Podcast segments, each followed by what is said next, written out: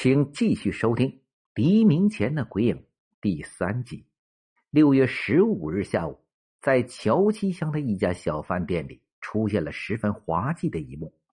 住在这里的一个青年人从外边骑了辆自行车回来之后，手舞足蹈、歇斯底里的呼叫起来：“北京派来电报了，毛主席打来电话了，要我去中央当总理。”服务员开始觉得好笑，看着看着，突然大吃一惊。这个人有点像公安局公布的那个抢信用社的罪犯，便立刻向桥西乡公安特派员周江平打电话报告了这个情况。周江平赶到饭店的时候，这个青年已经平静了下来。他一看，果然十分像这个被通缉的罪犯，便说：“你怎么在这里胡闹呢？”跟我去趟派出所吧。青年人一听“派出所”三个字，像一把钢针刺在他屁股上，嗷嗷的大叫起来：“我没有做什么坏事，我不去！”然而，他那鼠目般的余光碰到邹江平那犀利尖锐的目光时，气一下子泄了，只好乖乖的去了派出所。在派出所，青年人说出了自己的身份：“我叫彭辉如。”是黄岗山垦殖场五里分厂大队书记的儿子。电话挂到了五里分厂，证明情况属实。此人以前曾经患过忧郁症，因而那场闹剧是不足为奇的。这些现象没有让周江平掉以轻心，他细心的发现，彭辉如的个体营业执照明明写着彭建平的名字。既然是真人，为何要埋名呢？这其中会不会有什么秘密呢？公安机关根据已经掌握的情况，决定传讯彭建平。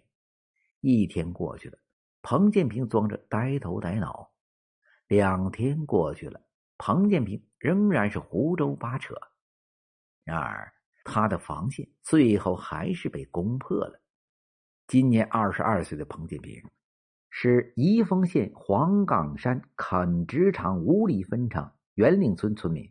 改革开放之后，他认准了经商这个来钱道。虽然说不少人经商发了财，可彭建平不是这块料，不但没有发财，反倒欠了一屁股债。原想着结婚时风光风光，这回成了泡影。别说电气化，一般话都化不上了。彭建平硬是倒驴不倒架，非弄钱不可。怎么办？思来想去，便认准了抢劫银行这条邪道。主意拿定，五月十三日那天，他冒着雨来到了石市乡浪源村，在信用社的小楼旁转悠了几圈，又弄清了只有两个姑娘在这里，不禁暗喜。当天晚上，他便带着工具溜了进去，没有想到。他的邪念被两个姑娘碾得粉碎。王建平虽然干了犯法的事情，但却不是个对法律一窍不通的法盲。当他发现破案的风声越来越紧的时候，像热锅上的蚂蚁，惶惶不安。突然，他想到法律上有一条规定：精神病患者在发病期间的犯罪可以免受刑罚的制裁。五里八村的人都知道自己有点精神病。干脆装他一家伙，不就躲过去了吗？以前他最记恨别人说他有病，尤其是精神病。然而他现在恨不得让所有人全都知道自己有这种病。第二天一早，他便借故住进了乔西乡的一家饭店。一天之后，便开始了那精彩的表演。聪明反被聪明误。本来他还没有引起别人的注意。这一耍一闹，反倒露了马脚，又一个如意算盘打错了。精神病患者露出了真实的嘴脸。宜村地区中级人民法院依照从重从快的原则和刑法有关的条款，判处彭建平死刑。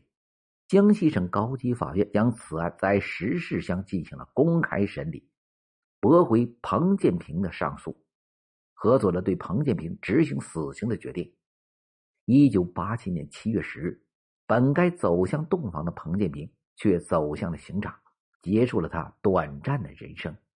汽车以最快的速度赶到了宜丰县医院，在公安人员追捕罪犯的同时，这里也展开了抢救两位姑娘生命的战斗。在蔡平阁、李荣华住院的当天，宜丰县委、县政府、人大、政协、纪委的领导亲自来到了医院，召开紧急会议，成立抢救领导小组和特别护理小组，制定了应急措施和实施方案。医护人员全力以赴。终于使这两位姑娘脱离了危险。姑娘不畏强盗，忠于职守的英勇事迹引起了人们的关注。江西日报、赣中报等新闻单位纷纷报道了他们的事迹。中国农业银行总行对他们进行了慰问。江西省妇联、共青团江西省委发来了慰问电，省分行领导也亲赴医院慰问。为了表彰蔡平娥、李荣华的英勇事迹，中国农业银行江西省分行决定授予他们省级金融先进工作者称号，各计升一级工资，发奖金三百元。中国农业银行总行、全国金融工会授予他们全国金融劳动模范光荣称号。一九八八年六月，蔡平娥、李荣华光荣的出席了中共中央宣传部。公安部在北京召开的人民群众见义勇为与犯罪分子作斗中先进人物表彰大会，中国农业银行行长马永伟、副行长王景石亲切的接见了他们。